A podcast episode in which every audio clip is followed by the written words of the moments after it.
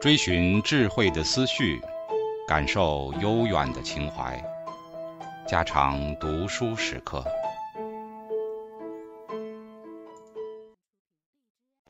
警告：慎入，非专业朗读，听后可能出现且不仅限于挺尸等严重不适，另切勿洗耳，以免污染水源。引发小猫、小狗中毒等严重生化事件。以牙还牙，误会是利他行为所面临的问题和一个游戏非常相似。这个游戏就是众所周知的囚徒困境。囚徒困境假设了这样一个场景：两个人因为被指控共同犯罪，所以被警察关押受审。实际上，这两个人也确实是做了坏事。警察将两个疑犯分开关押。防止他们进行交流，然后警察对两个人分别进行审讯，试图让他们招供自己的同伙。假如两个人都不招供，那么警察就会面临证据不足的问题，必须将两人无罪释放。从囚犯的角度来看，这是一种合作策略，也是对他们双方最为有利的策略。但是警察自有办法，为了让两人出卖他们的同伙。警察对每个人都说：“如果他认罪并且招供出他的同伙，那么他就会被无罪释放，而且还能得到一小笔奖金。但是如果两个人都认罪的话，他们就会被判入狱。不过，倘若一个人认罪了，但另一个人却没有认罪，那么这个隐瞒实情的人所受到的判决将会比两个人同时认罪所受到的判决要严厉得多。”囚徒困境可以用下面的图九点一来表示。在这个表格中，R 是指双方共同合作所获得的奖励，也就是两个人都没有出卖对方；P 是指两个人都认罪时所受到的惩罚；T 是指出卖同伙的诱惑，无罪释放加上一小笔奖金；S 是指笨蛋的代价，也就是被同伙出卖后。所受到的严厉的惩罚。这个游戏之所以被称作囚徒困境，是因为这两个疑犯的合理行为应该都是坦白从宽。倘若他们试图相信对方，认为对方会和自己进行合作，那么他们可能要面临一个更加糟糕的结局。这也正是困境的由来。以玩家 A 为例，如果他的搭档没有认罪，那么他的出卖行为就会让他获得收益，无罪释放，并且还有一小笔奖金。反过来，如果他的搭档出卖了他，招供了所有的事实，那么对于 A 而言，他的最佳选择仍是供出他的搭档，否则他有可能受到更加严厉的惩罚。总之，尽管双方进行相互合作，确实是最佳的选择。但是，不管搭档选择哪一种行为，两个人的合理决策都应该是招供和背叛。这个假想的困境游戏和互惠式利他行为的问题非常相似。每个人都能从合作中获得收益 R，但同时又受不了诱惑 T，既能得到好处，又不用付出回报。最糟糕的情形是一个人表现出合作行为，但他的搭档却背叛了他。S，如果游戏只进行一次的话，那么唯一的明智选择应该是背叛。科学家认为，出现的合作行为关键在于，游戏总是一次次的反复上演，而且每一个玩家都不知道游戏何时会结束。这和我们的现实生活如出一辙。在反复的囚徒困境游戏中，获胜的策略叫做以牙还牙。科学家利用计算机模拟的循环赛游戏发现了这个策略。他们在全球范围内邀请了一批经济学家、数学家、科学家和电脑奇才来参加囚徒困境游戏，并要求这些参与者提交他们将会采用的策略。每个参与者都要玩二百轮游戏。游戏的得分参照了图九点一所示的支付矩阵。得分最高的人就是最后的赢家。每个人的策略都是由他在游戏中采用的决策规则所构成的。研究者将提交上来的十四种策略随机配对，让他们在游戏循环赛中相遇并展开对弈。有些策略非常复杂，它们包含大量的条件性规则，甚至能对其他策略进行建模，并在中途忽然改变自己的策略。最复杂的一个策略是由七十七条语言程序指令所构成的，但是循环赛的最后赢家采用的却是最简单的策略，那就是以牙还牙。以牙还牙策略仅仅包含四条程序指令，它只有两条非常简单的规则：一，第一次主动的选择合作；二，后来选择互惠式合作。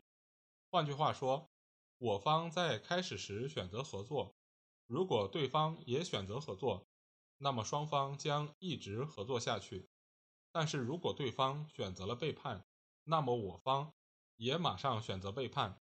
科学家给他起了个恰当的名字，叫做条件性互惠。在第二次循环赛中，科学家邀请了更多的参与者，这次的参与者共有六十二名。他们是来自六个不同国家的物理学家、生物学家和计算机科学家。和前一次比赛不同的是，这次比赛并没有将每队选手的较量次数固定在二百次。结果，曾经采用过以牙还牙策略的参与者故伎重演，并再次获胜。当研究者用这个循环赛来模拟自然选择的过程，成功的策略。一代一代的取代不大成功的策略时，以牙还牙策略仍然胜出了。科学家认为，以牙还牙策略还有三个特征，正是这三个特征使得它百战不殆。他们是：一、从不先出卖对方，开始时总是选择合作，只要对方合作，那就一直合作下去；二、在对方选择出卖后进行报复。只要对方开始背叛，那就马上也选择背叛。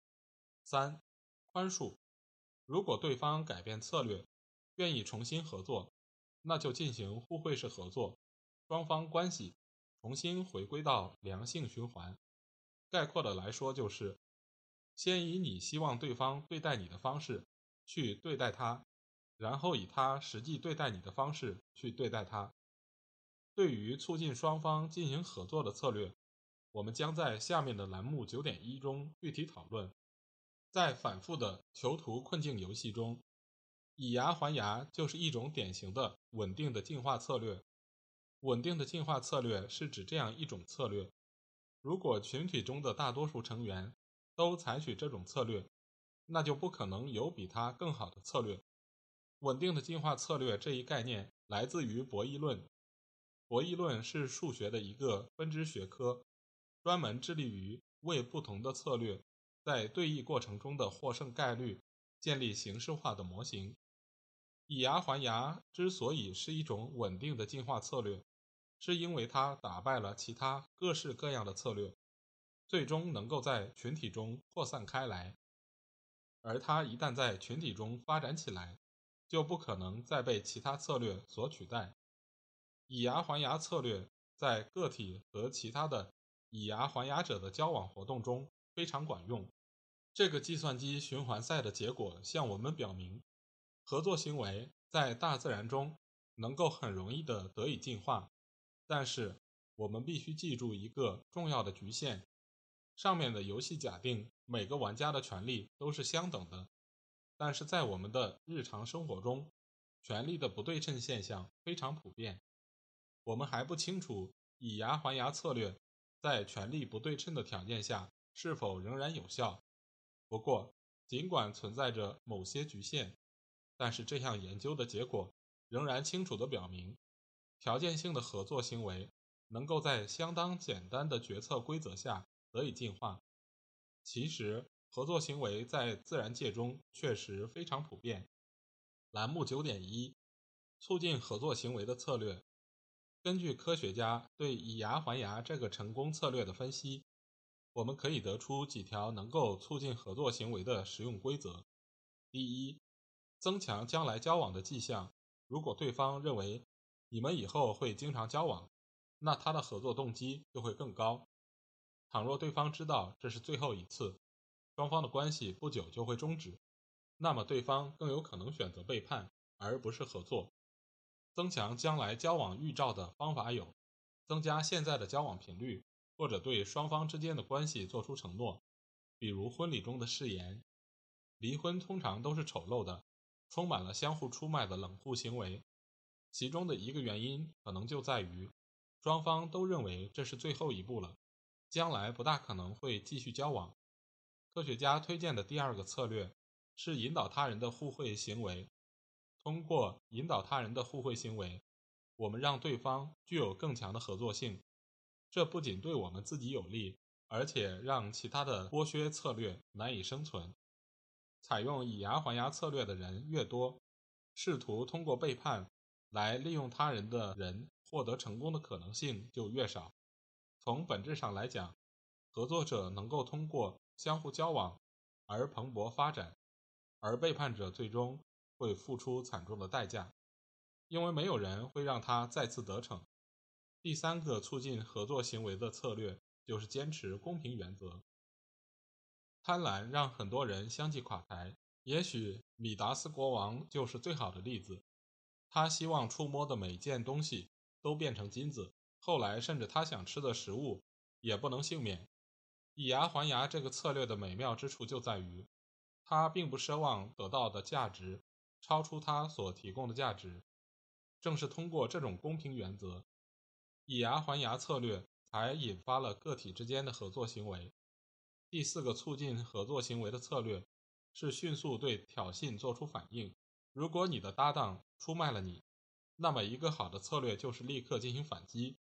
还击行为传达了一种强烈的信号，即你不能容忍被人利用。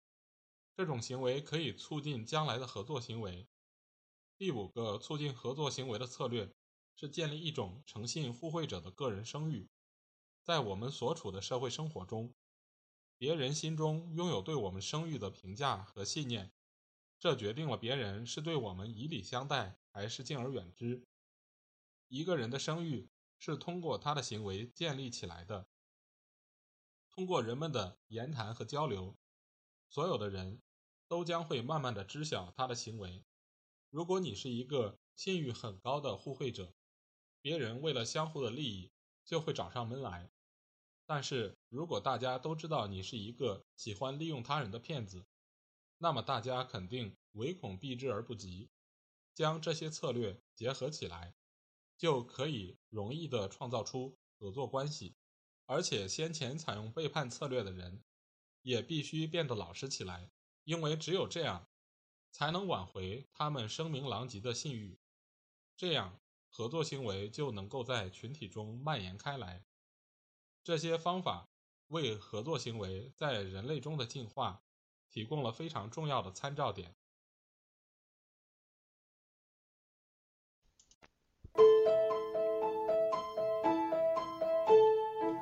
家常读书制作。感谢您的收听。